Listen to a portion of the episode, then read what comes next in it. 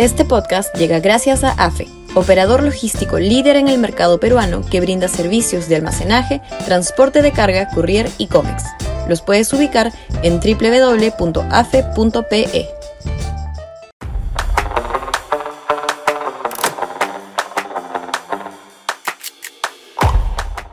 El ejemplo de Roque Benavides. Sudaca, Perú. Buen periodismo.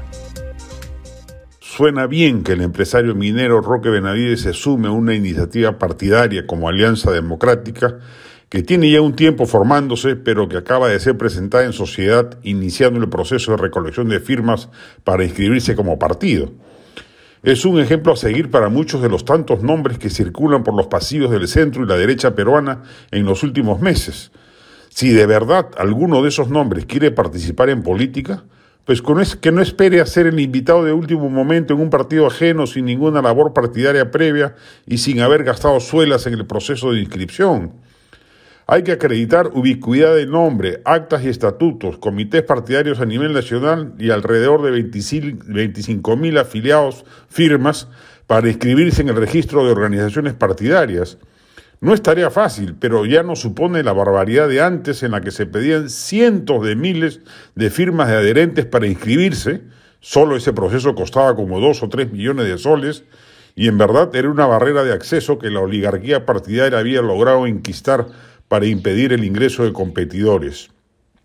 Soy un convencido de que la centro derecha debe presentar uno o a lo sumo dos candidatos en las venideras elecciones presidenciales, de modo de asegurar el caudal de votos suficiente en la primera vuelta para pasar a la segunda y así no dispersar la votación, facilitando la llegada de radicales disruptivos que no tienen más del 16 o 17% del país, pero que aprovecharon que del centro a la derecha hubo casi 10 candidatos en 2021 y se colaron en la segunda vuelta con los resultados conocidos. Eso no puede volver a ocurrir. Un buen filtro es que los tantos nombres que rondan los corrillos mediáticos, empresariales y sociales del espectro que va del centro a la derecha, es que al menos hagan la tarea de adquirir estatus partidario legal y puedan así sentarse en una mesa a conversar entre iguales respecto del pacto de varios de esos candidatos para agruparse y presentar una candidatura fuerte, con respaldo, con alianzas y con equipos técnicos consolidados y compartidos.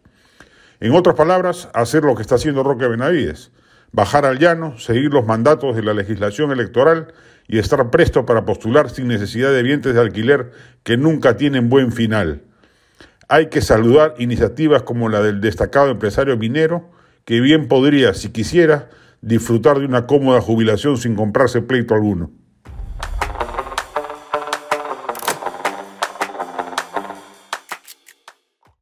Este podcast llegó gracias a AFE, operador logístico líder en el mercado peruano que brinda servicios de almacenaje, transporte de carga, courier y cómics. Los puedes ubicar en www.afe.pe.